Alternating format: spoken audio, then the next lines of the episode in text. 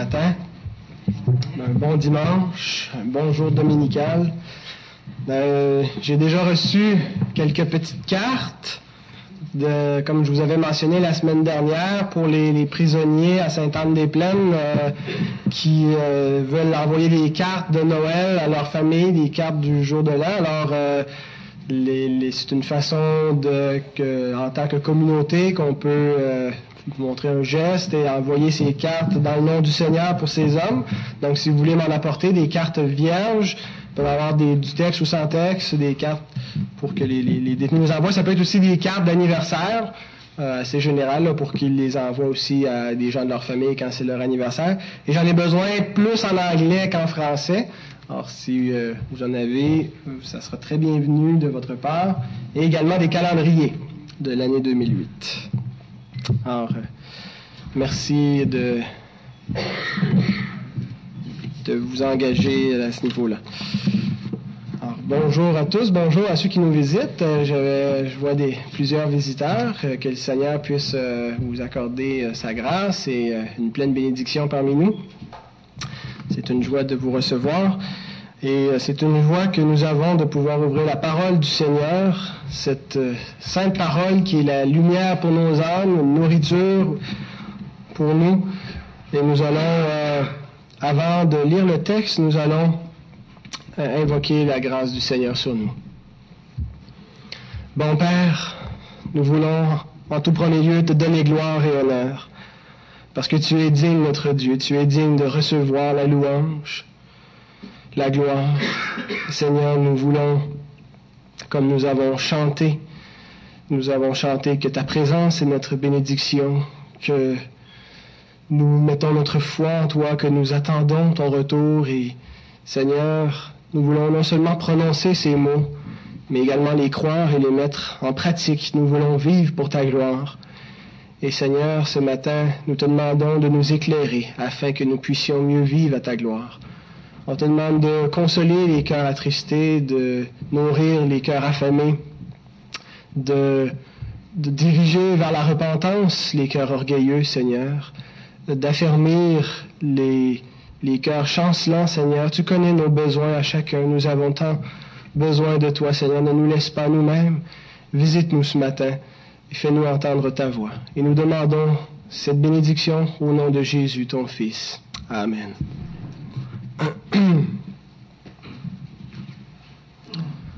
Alors nous avons euh, lu en introduction le psaume 124 qui nous parle que Dieu est le grand protecteur de son peuple. Sans lui, qu'est-ce qui serait arrivé au peuple? Les ennemis l'auraient euh, envahi, l'auraient détruit, mais Dieu a été son bouclier qui l'a gardé. Et c'est ce que nous allons voir aussi ce matin dans le, dans le texte de Néhémie. Nous arrivons, c'est le troisième chapitre en ligne où l'auteur nous montre qu'il euh, y a de l'opposition euh, face euh, au peuple qui veut reconstruire la muraille, il y a de l'opposition contre Néhémie et comment Néhémie va résister, comment est-ce qu'il va faire face à cette opposition-là? Et ultimement, nous savons que c'est le Seigneur qui garde son peuple. Alors, ouvrons ensemble Néhémie chapitre 6, les versets 1 à 14.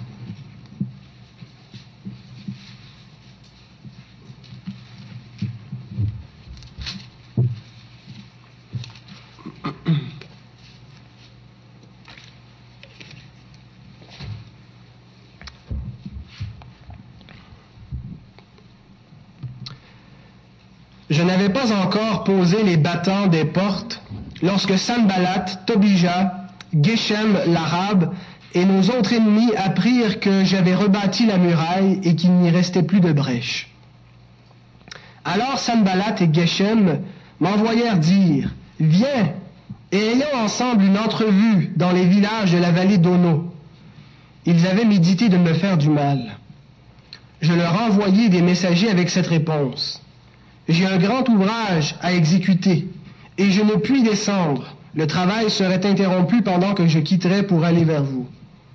Ils m'adressèrent quatre fois la même demande et je leur fis la même réponse. Sanballat m'envoya ce message une cinquième fois par son serviteur qui tenait à la main une lettre ouverte. Il y était écrit Le bruit se répand parmi les nations et Gashmu affirme que toi et les Juifs vous pensez à vous révolter et que c'est dans ce but que tu rebâtis la muraille. Tu vas, dit-on, devenir le roi. Tu as même établi des prophètes pour te proclamer à Jérusalem roi de Juda. Et maintenant, ces choses arriveront à la connaissance du roi, c'est-à-dire Artaxerxès. Viens donc et consultons-nous ensemble. Je fis répondre à Sanballat, ce que tu dis là n'est pas, c'est toi qui l'inventes. Tous ces gens voulaient nous effrayer, et ils se disaient, ils perdront courage, et l'œuvre ne se fera pas. Maintenant, ô Dieu, fortifie-moi. Je me rendis chez Shemaya, fils de Delaja, fils de Méta, euh, Métabel. Il s'était enfermé, et il dit, Allons ensemble dans la maison de Dieu au milieu du temple, et fermons les portes du temple, car ils viennent pour te tuer, et c'est pendant la nuit qu'ils viendront pour te tuer. Je répondis, Un homme comme moi prendre la fuite et quel homme tel que moi pourrait entrer dans le temple et vivre? Je n'entrerai point. Et je reconnus que ce n'était pas Dieu qui l'envoyait, mais il prophétisa ainsi sur moi parce que Sanballat et Tobija lui avaient donné de l'argent. En le gagnant ainsi, il espérait que j'aurais peur et que je suivrais ses avis et commettrais un péché. Et ils, auraient profité de cette atteinte à ma réputation pour me couvrir d'opprobre. Souviens-toi, ô mon Dieu, de Tobija et de Sanballat et de leurs œuvres. Souviens-toi aussi de Noadia la prophétesse et des autres prophètes qui cherchaient à m'effrayer. Jusqu'à maintenant, dans les, deux chapitres qui ont précédé, nous avons vu euh, trois formes d'opposition par les moqueries, par la menace de la violence et dans le chapitre dernier, c'était la désobéissance du peuple, l'opposition qui venait de l'intérieur même des, murailles. Maintenant, il y a euh, trois formes nouvelles, et ce sera les trois points de ce matin. Il y a d'abord une intrigue, par, machination, par intrigue. Il y a l'intimidation, et le troisième, c'est la duperie. La nouveauté, c'est que euh, dans les fois précédentes, il semble que l'opposition était de façon plus générale contre le peuple, mais cette fois, ça semble être directement euh, contre Néhémie, sur sa personne même. On attaque la tête. Et euh, ça nous rappelle que parfois, l'opposition qu'on rencontre dans l'Église est dirigée par moments contre l'ensemble de la communauté, mais parfois plus ciblée. Euh, donc, c'est ce que nous vivons en, tant que croyants. Parfois, l'ennemi s'oppose individuellement à nous, mais des fois, il s'oppose aussi en tant qu'Église que, que, que, nous formons. Alors, nous verrons essentiellement une chose euh, ce matin, c'est que l'ennemi veut nous détourner. Alors, si on, prend ce qu'on lit dans le texte et on rapporte ça à nous, on l'applique, l'intention de l'ennemi, c'est de nous détourner, nous détourner de l'appel de Dieu, nous détourner du Seigneur, nous détourner de ses voies. Et c'est ce que l'ennemi a toujours fait, c'est ce que l'ennemi a toujours tenté. Souvenons-nous avec Jésus comment l'ennemi a essayé, tant bien que mal, de le détourner, soit par les persécutions, soit par la popularité. On voulait le couronner et, il voulait lui éviter sa mission, lui éviter la croix. Il a essayé euh, de détourner, et souvent il a réussi à détourner le peuple de Dieu dans l'Ancienne Alliance par l'idolâtrie, par l'immoralité, de toutes sortes de façons. Euh, et ici, on voit qu'il veut détourner l'ennemi de sa tâche et il veut aussi, l'ennemi, notre ennemi, le diable, nous détourner du Seigneur. C'est son but, c'est son plan, c'est son objectif et il, n'aura de cesse. Alors nous verrons trois façons donc comment il s'y prend, l'intrigue, l'intimidation et la duperie. L'intrigue, je vais vous donner une simple définition d'une intrigue parce que souvent, quand on pense au mot intrigue, on pense à la, trame dans un scénario, mais une intrigue veut également dire des manœuvres secrètes et des actes déloyaux. Alors, de faire des machinations par en dessous pour arriver à une fin déloyale.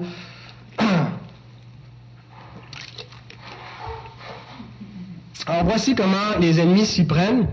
Et bien sûr, les, ennemis, il faut voir... Euh, ultimement, derrière Sanballat, Tobija, l'arabe et tout, ce monde-là, que euh, c'est l'ennemi de Dieu, c'est l'ennemi du peuple de Dieu. Alors, c'est le diable qui, est opposé et qui utilise ces, euh, individus comme des instruments.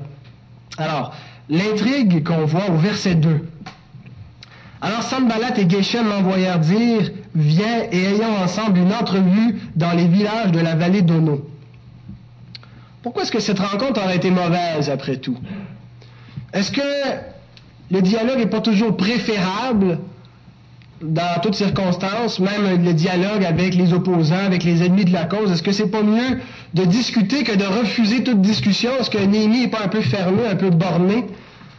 On pourrait lui reprocher ça à première vue.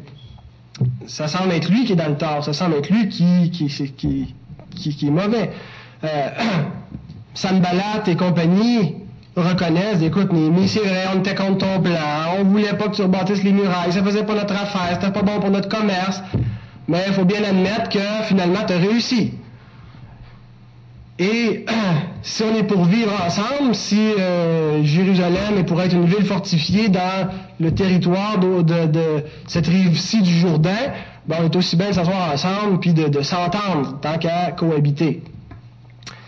De toute façon, la était pratiquement finie. Les ennemis pouvaient rien y faire à, à ce fait-là. Alors pourquoi est-ce que c'était mal que Néhémie aille s'asseoir avec les ennemis et discuter? Eh bien, c'est exactement le problème, c'est que la muraille n'était pas finie. Le travail n'était pas achevé. Et Néhémie avait discerné le piège au verset 3. Le travail serait interrompu pendant que je le quitterais pour aller vers vous. La tentation que le diable euh, nous met devant les pieds, c'est qu'il veut nous faire aller à Ono pour s'entendre avec lui, pour prendre une entente. Si le diable ne peut pas nous empêcher de construire la muraille, il va essayer de négocier une entente avec les bâtisseurs.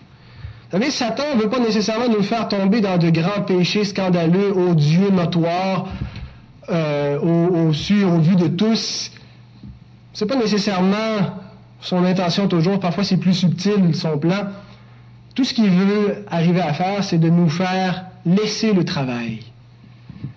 Il veut nous faire abandonner derrière ce qui est en, construction pour le laisser en plan. Et c'était le danger si Néhémie quittait. Le travail n'allait pas continuer, le travail allait être laissé en plan. Et il y a réellement un danger de faire des compromis euh, et de faire des ententes avec l'ennemi, si petits si petit soient-ils ces compromis. Nous lisons dans Philippiens, au chapitre 2, verset 15, Soyez irréprochables et purs. Et le mot pur veut dire sans mélange. Une, une substance qui n'est pas mêlée à une autre, qui est pure. Des enfants de Dieu irrépréhensibles au milieu d'une génération perverse et corrompue. Voyez le contraste? Irréprochables et purs au milieu d'une génération perverse et corrompue. Il y, a, un antagonisme parmi laquelle vous brillez comme des flambeaux dans le monde. J'ai une petite illustration euh, visuelle ce matin. J'ai préparé, pardon, une, une, potion. Si vous ne voyez pas l'arrière, c'est écrit monde dessus. Alors ça,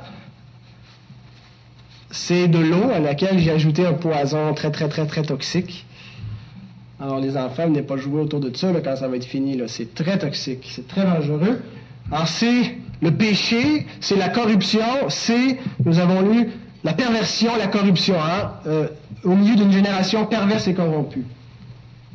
Et ici, j'ai deux verres d'eau pure. Alors, je vais désigner un volontaire pour être sûr qu'il se présente. Réal, voulez-vous vous approcher un petit peu?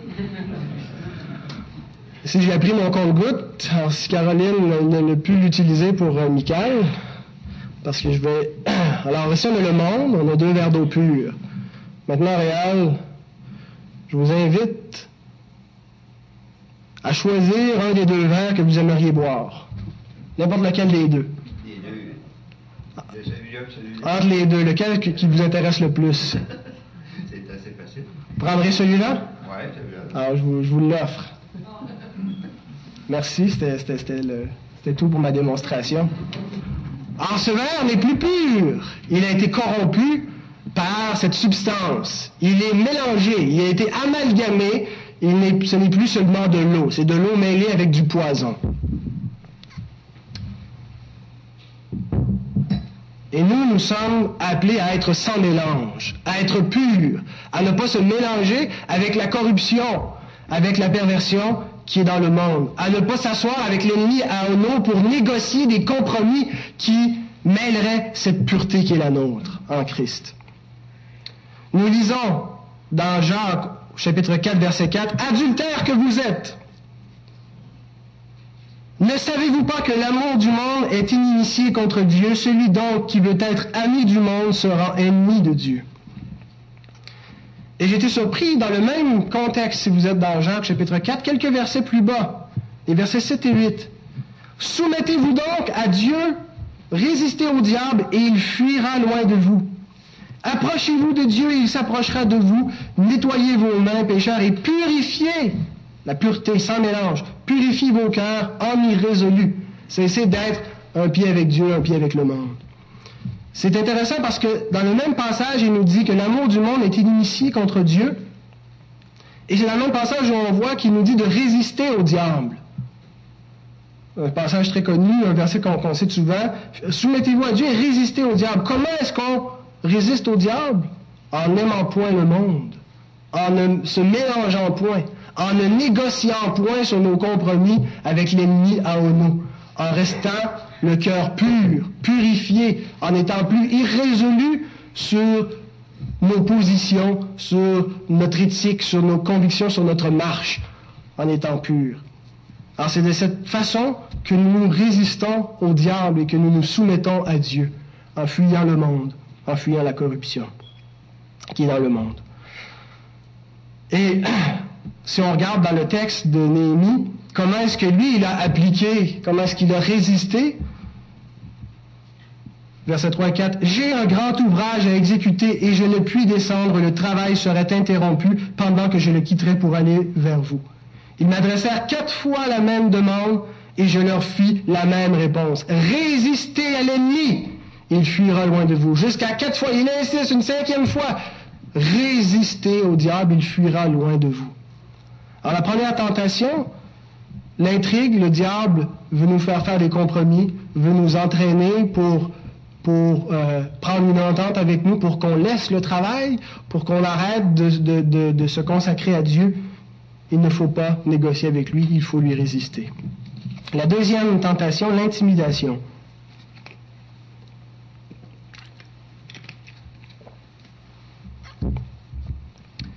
on lit au verset 5 à 7 dans le chapitre 6 de Néhémie, quelle est euh, cette intimidation. Sanballat m'envoya ce message une cinquième fois par son serviteur qui tenait à la main une lettre ouverte. Il était écrit Le bruit se répand parmi les nations et Gashmu affirme que toi et les Juifs vous pensez à vous révolter et que c'est dans ce but que tu rebâtis la muraille. Tu vas, dit-on, devenir leur roi. Tu as même établi des prophètes pour te proclamer à Jérusalem roi de Juda. Et maintenant, ces choses arriveront à la connaissance du roi. Viens donc et consultons-nous ensemble. C'est pas la première fois que euh, Sanballat fait ce genre d'insinuation que Néhémie arrive à Jérusalem pour se révolter. Chapitre 2, verset 19, quand Néhémie arrive, il dit, c'est pour vous révolter contre le roi que tu es en venu, que tu veux rebâtir les murailles. Mais la nouveauté maintenant, c'est qu'il il envoie ça dans une lettre ouverte. Euh, il y a vraiment une intimidation où on veut euh, euh, calomnier et, détruire la réputation de Néhémie parce que la lettre ouverte, ça veut dire qu'elle a été lue par tous les, villages, toutes les personnes, les, les, dirigeants importants en chemin en partant de Sanballat jusqu'à Néhémie. Alors, il voulait ainsi détruire sa réputation. Et l'accusation semble crédible, parce que, d'une part, c'est vrai, la muraille est rebâtie. D'autre part, si on regarde l'histoire de Judas, ben, c'est une histoire de rébellion contre des, euh, les superpuissances de l'époque, où on refuse de se soumettre et qui éventuellement a fini par la destruction euh, de, cette cité insoumise en, en, 600, euh, 589 avant Jésus-Christ. Et aussi, parce que Néhémie est un chef passionné pour sa patrie, alors il semble que l'accusation euh, a une certaine crédibilité qui euh, peut certainement intimider Néhémie et, et, le faire fléchir dans ses positions. Et il va jusqu'à dire que cette nouvelle s'en va directement devant le roi, devant Artaxerxès, le grand roi perse, qui a laissé Néhémie partir, mais pas pour aller se révolter, pour aller aider sa patrie, mais pour revenir après coup à son service, euh, à Suse. Et, euh, verset 7, Et maintenant ces choses arriveront à la connaissance du roi. Le diable aussi nous accuse devant le roi, devant le très grand roi. Nous lisons dans Apocalypse, verset 12, euh, chapitre 12, verset 10. J'entendis dans le ciel une voix forte qui disait, Maintenant le salut est arrivé, et la puissance, et le règne de notre Dieu, et l'autorité de son Christ, car il a été précipité, l'accusateur de nos frères, celui qui les accusait devant notre Dieu jour et nuit. Intéressant que euh, le salut est présenté comme étant la défaite du diable. la, la, victoire du Christ, c'est le fait que le diable a été précipité et qu'il ne peut plus nous accuser. Il y avait un accusateur, quelqu'un qui, euh, à, cause de, lui, nous étions condamnables devant Dieu par ses accusations. Et notre salut consiste dans le fait que cet accusateur n'est plus, il a été précipité, il a été détruit par le Christ. Or, si on revient à Néhémie, euh, c'est tout simplement pour montrer que les ennemis de Néhémie les accusent devant le roi et que notre ennemi aussi nous accuse, jour et nuit devant Dieu. Néhémie fait deux choses pour résister à, cette, seconde euh, opposition, cette intimidation. La première chose qu'il fait, c'est qu'il dénonce les fausses accusations. Verset 8. Je fis répondre à Sanballat, ce que tu dis là n'est pas. C'est toi qui l'inventes. C'est pas vrai, t'es dans le champ, oublie ça, c'est pas fondé ce que tu dis. Il dénonce les fausses accusations. La deuxième chose, c'est qu'il démasque la véritable intention de ses adversaires. Verset 9. Tous ces gens voulaient nous effrayer et ils se disaient, ils perdront courage et l'œuvre ne se fera pas. Plutôt que d'engager euh, dans une diatribe, dans une discussion, dans un débat, Néhémie va au-delà des mots dont il est accusé et il voit l'intention des adversaires.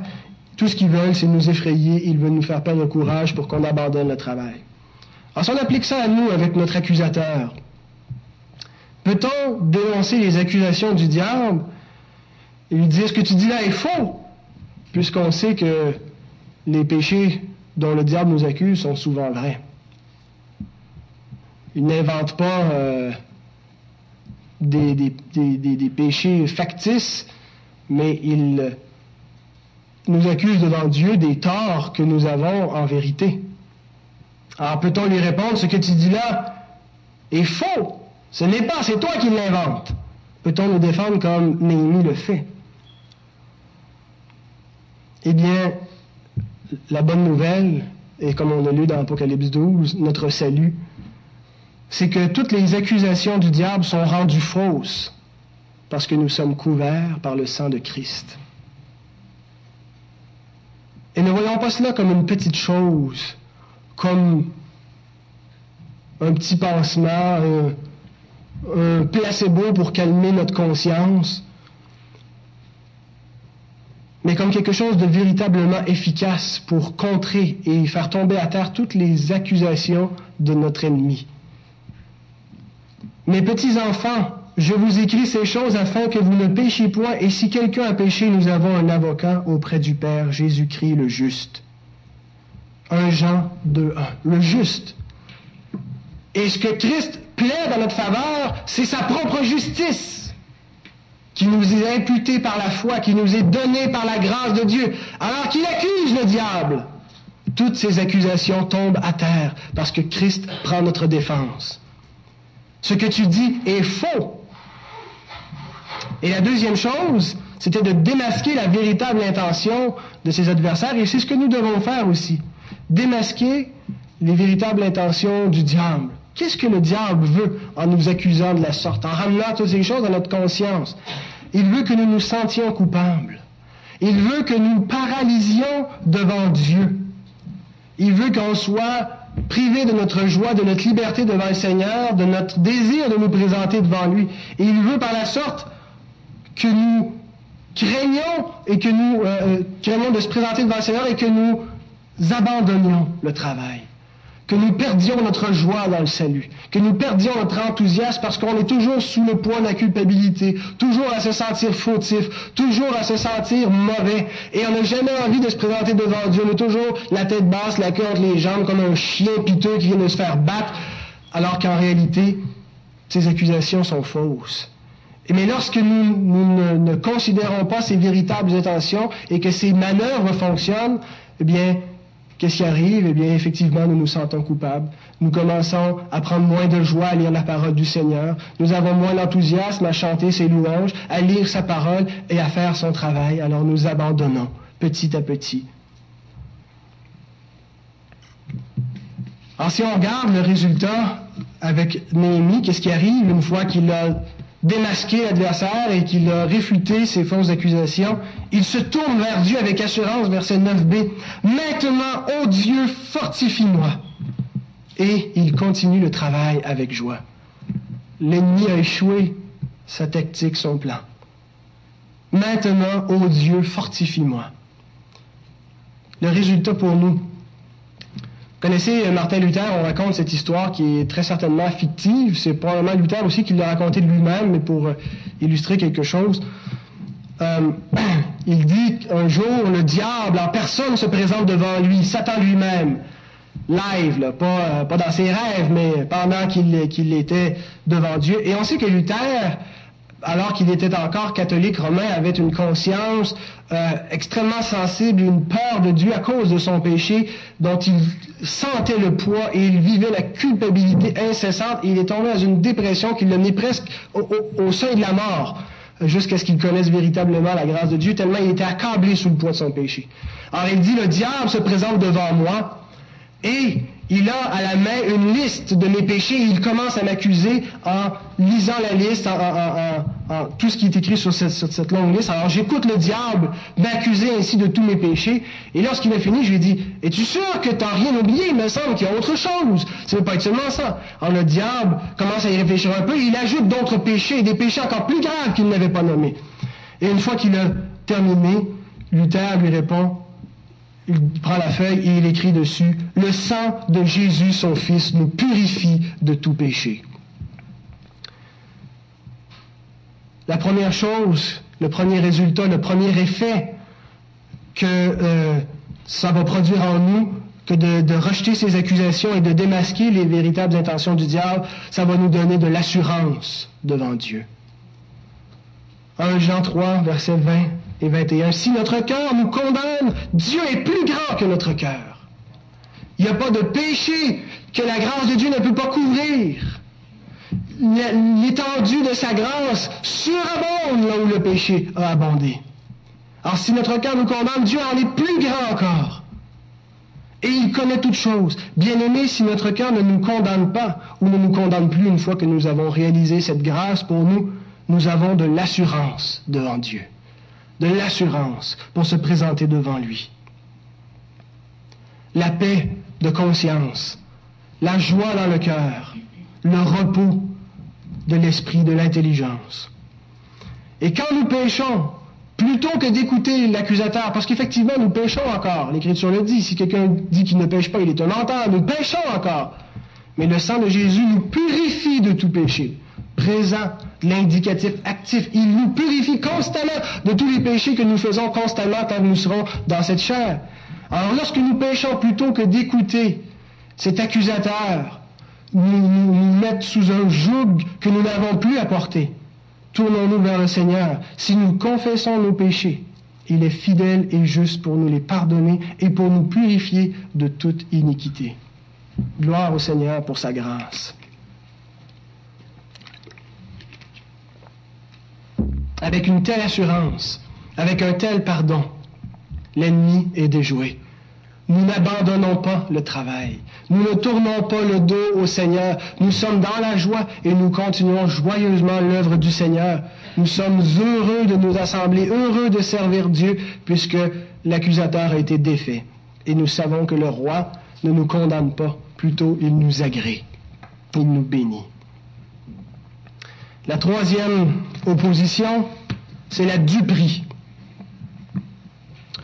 Voyez, l'ennemi fait tout pour nous faire abandonner le travail. Après deux échecs, il persévère jusqu'à une troisième fois. Ça nous rappelle comment il, a été tenace avec Jésus au désert, mais comment aussi ça s'est répété tout au long de la vie de Jésus sur terre jusqu'à jusqu'à la mort.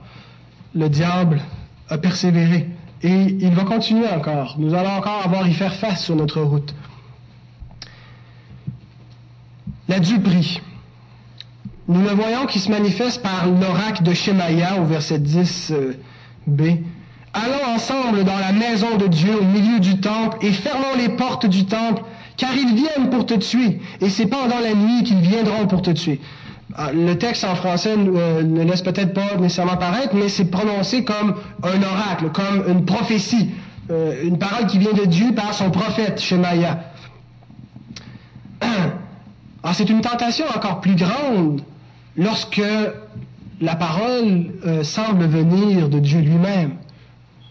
Lorsque le diable prend des habits de lumière, lorsqu'il se déguise en ange de lumière, la tentation est, encore plus tentante pour euh, faire un pléonasme, parce que euh, ça semble venir de Dieu. Il y a quelque chose de séduisant, d'attrayant, qui nous met en confiance. La duperie. Néhémie a le choix entre deux choses. Suivre sa logique, qui serait de sauver sa peau, en allant se cacher dans le temple pour pas que ses ennemis l'attrapent, ou suivre la parole de Dieu, qui interdit aux non-sacrificateurs d'entrer dans le sanctuaire. Et euh, le mot, c'est vraiment le mot sanctuaire qui, euh, chez Maya, invite Néhémie à entrer dans le saint sanctuaire pour être protégé. Souvenons-nous, euh, la loi d'abord interdisait euh, ou, permettait ce non-sacrificateur d'entrer dans ce lieu euh, sous peine de mort. Et souvenons-nous d'Osias, le roi pré-exilique, euh, qui est entré un jour dans le temple, dans le sanctuaire, et qui a commencé à offrir des sacrifices. Et qu'est-ce qui lui est arrivé? La lèpre qui éclate sur son front, et il a été lépreux pour le restant de sa vie. Alors, il a été frappé de Dieu, et Dieu même, dans, son jugement, a été gracieux. Il ne l'a pas appliqué, il ne l'a pas châtié à mort. Donc, Nimi a le choix entre sa logique, sauver sa peau en allant se cacher dans le temple, en écoutant la parole du, faux prophète, ou suivre la parole de Dieu contre toute logique, contre tout bon sens. Et Néhémie a choisi la loi, la parole de Dieu, plutôt que la logique. Verset 11. Quel homme tel que moi pourrait entrer dans le temple et vivre? Je n'entrerai point. C'était une idée païenne que d'entrer dans un sanctuaire allait nous protéger. C'était l'ultime refuge, c'était le lieu d'asile par excellence. On est sous la protection de Dieu ou des dieux. Euh, et il y avait même cette, une notion similaire à ça chez Israël. On avait les villes de refuge qui étaient seulement pour les, les, les, euh, les, homicides involontaires ou euh, de légitime défense. Mais donc cette idée de lieu de protection. Et Néhémie a discerné que cet oracle ne venait pas de Dieu, mais venait des ennemis, c'était une idée païenne et non pas une idée euh, du Dieu très saint, du Dieu d'Israël. Versets 12 et 13.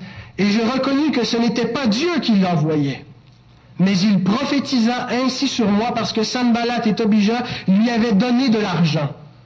En le gagnant ainsi, ils espéraient que j'aurais peur et que je suivrais ses avis et commettrais un péché, un péché et ils auraient profité de cette atteinte à ma réputation pour me couvrir d'opprobre. C'est une tentation qui est fréquente pour nous, où nous devons choisir entre notre raison et la Bible, entre le monde et l'Église, entre les pensées de l'ennemi et les pensées de Dieu. Et c'est une tentation qui est, qui est subtile parfois parce que c'est la duperie. Il y a quelque chose de faux, mais qui présente la raison ou le monde ou ce qui vient de l'ennemi comme semblant venir de Dieu. Donc, ça semble être le choix le plus logique, le choix le meilleur. Ça semble être la volonté de Dieu. Et surtout à l'âge où nous sommes, à l'âge de la raison, où l'explication de la science, l'explication de l'homme moderne concernant l'origine du monde, l'origine des espèces, s'oppose catégoriquement à ce que nous lisons dans la parole. Alors nous sommes divisés entre la raison, le bon sens, les évidences scientifiques et la révélation qui ne peut être qu'appréhendée et appropriée par la foi. Alors où l'homosexualité nous est présentée comme quelque chose, non pas comme une désorientation, mais comme une orientation légitime, louable, morale. Et on se sent, on n'ose pas trop euh, prendre position publiquement, euh, dire ce qu'on pense, et même parfois on est tenté peut-être, on se dit, est-ce qu'on a vraiment raison? Est-ce que la Bible, c'est pas un vieux livre, ça fait 2000 ans, ça a été écrit à une époque où il y avait de l'esclavage, où la femme était dans un, rang très très diminué d'infériorité par rapport à l'homme. Peut-être aussi qu'ils ont un peu écrasé les homosexuels en passant. On est divisé entre choisir la parole de Dieu ou les, prétentions de ce monde. Alors où les choix comme le libre choix, l'avortement, ou le droit à la vie pour les, nourrissons pas encore nés. Alors où la, la, question des peines capitales et ainsi de suite, tous ces litiges d'éthique où on est divisé entre le monde, entre la parole de l'ennemi et la parole de Dieu. Il y a une réelle tentation de suivre ce qui semble être le bon sens commun, d'aller dans le sens de la majorité, de se tourner vers le monde parce que ça nous paraît même à notre sens, à nous qui est encore affecté par le péché, par les effets noétiques de la chute, par la, corruption de ce monde qui nous touche encore, ça nous semble parfois être ce qui est de mieux, ce qui est de plus logique. Nous ne voyons pas encore parfaitement, nous n'apprécions pas encore parfaitement ce qui est saint, ce qui est juste, ce qui vient d'en haut. Nous n'avons pas un jugement qui est encore parfait. Et nous devons, en toutes circonstances, bien plutôt suivre la parole de Dieu que le raisonnement de ce monde, même lorsque ça nous semble être une folie. Souvenons-nous que la folie de Dieu est plus forte que la, force de les hommes, des, hommes. Nous lisons dans Colossiens chapitre 2 verset 8, Prenez garde que personne ne fasse de vous sa proie. Par la philosophie et par une vaine tromperie, s'appuyant sur la tradition des hommes et sur les rudiments du monde, et non sur Christ. Il y a la révélation, Christ, la vérité, ça vient d'en haut, ça vient de Dieu, et il y a les rudiments du monde, la pensée des hommes, le sens réprouvé, entaché du péché. Prenez garde, faites attention, soyez prudents, que vous ne devenez pas une proie à cette philosophie. Le milieu académique est un milieu très, très euh, propice, un terreau très fertile pour tomber dans ce genre de tentation. S'il est difficile à un riche d'entrer dans le royaume des cieux, il est peut-être encore plus difficile à un intellectuel, à un érudit d'entrer dans le royaume des cieux, à cause de toute cette, connaissance mondaine et antichrist. Romains 12, 2. Ne vous conformez pas au siècle présent. Et quand il dit siècle présent, il ne parle pas du premier siècle de l'an zéro à l'an 100. Paul n'est pas en train de définir quelque chose de, cadre temporel, mais il est en train de parler d'un état spirituel. Le siècle présent, c'est tout l'état du, du monde par rapport au siècle à venir, le siècle dans lequel nous sommes encore, où il y a encore la corruption, par rapport à ce qui s'en vient, la perfection. Ne vous conformez pas au siècle présent, mais soyez transformés par le renouvellement de l'intelligence afin que vous discerniez quelle est la volonté de Dieu, ce qui est bon, agréable et parfait. Si on se conforme au siècle présent, on ne discerne plus la volonté de Dieu et notre pensée est obscurcie comme les gens du monde. Mais lorsque nous sommes lorsqu'on ne se conforme pas, on se laisse transformer et renouveler dans cette pensée régénérée en Christ. Vous savez, c'est très tentant de délaisser la parole de Dieu quand ça nous procure un avantage. C'est tentant de voler quand voler va me procurer des centaines, des milliers, peut-être des millions de dollars dans certains cas. C'est peut-être pas notre cas, on n'est pas des, requins de la finance, mais si on pense à, choses, là, euh, euh, voyons, Vincent Lacroix. C'est très tentant, dans son cas, de ne pas écouter la parole de Dieu qui dit Tu ne voleras point, tu ne déroberas point. C'est plus profitable de dérober dans cette circonstance-là euh, il va gagner plus à dérober, à, délaisser la parole de Dieu qu'à la suivre. Mais c'est encore plus tentant de délaisser la parole de Dieu quand la suivre nous, nous donne un désavantage. Vous voyez la logique?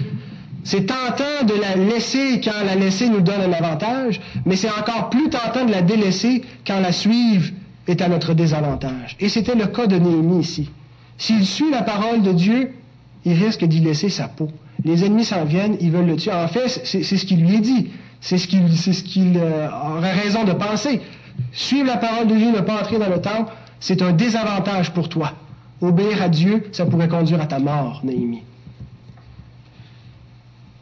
Parfois, c'est un désavantage pour nous de suivre la parole de Dieu.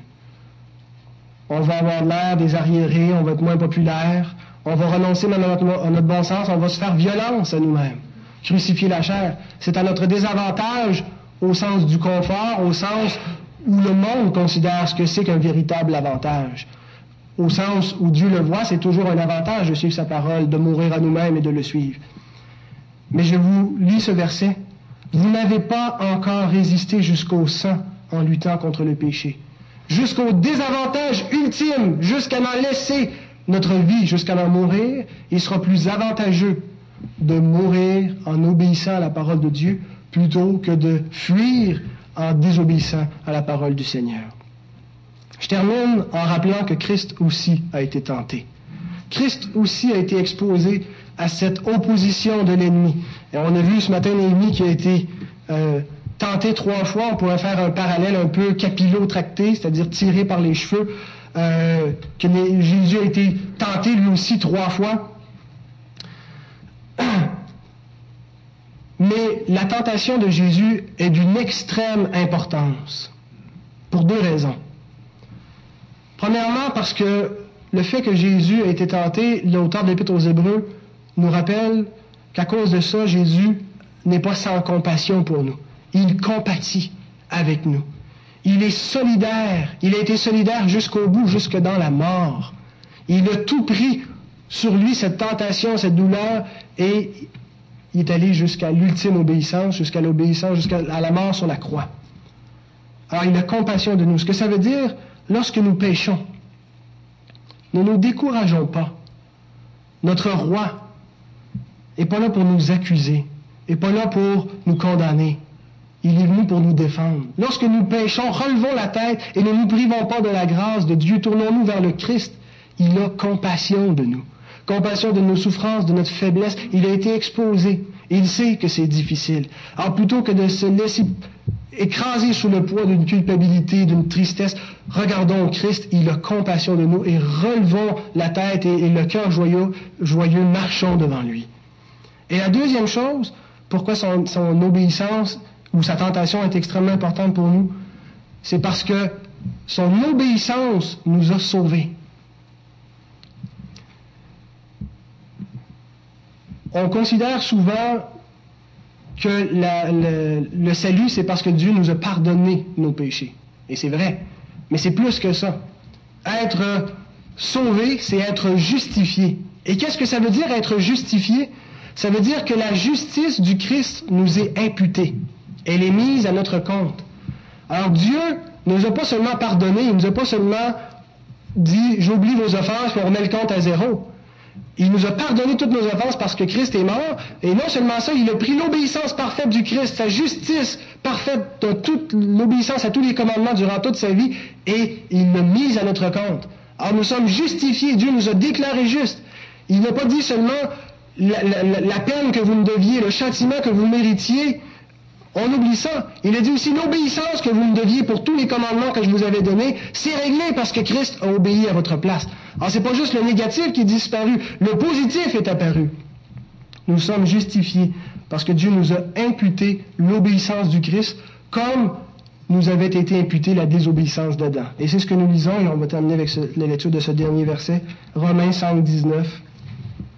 Car comme par la désobéissance d'un seul homme, beaucoup ont été rendus pécheurs. La désobéissance d'Adam nous a rendus pécheurs. Elle a été imputée à notre compte. Dieu nous voyait au travers de cette race adamique sous laquelle il y avait cette étiquette du péché. De même, par l'obéissance d'un seul, beaucoup seront rendus justes. Pas juste pardonnés, justes. Des êtres qui sont devant Dieu parfaitement obéissants parce que Christ a obéi à notre place. Et Dieu nous donne tout cela gratuitement. Nous avons qu'à le recevoir par la foi. Ah, bien-aimés, relevons la tête, ayons le cœur rempli de joie pour servir Dieu. Notre accusateur n'est qu'un menteur, un maudit menteur, si vous voulez entendre la vérité. Il se méprend parce que Christ, le juste, a pris notre défense. Il est mort pour nous et nous pouvons le servir, servir Dieu joyeusement, continuer de diriger ses murailles et servir Dieu d'un cœur joyeux. Que le Seigneur bénisse sa parole, qu'elle nous fasse du bien en cette journée, qu'elle transforme notre entendement et notre marche. Amen.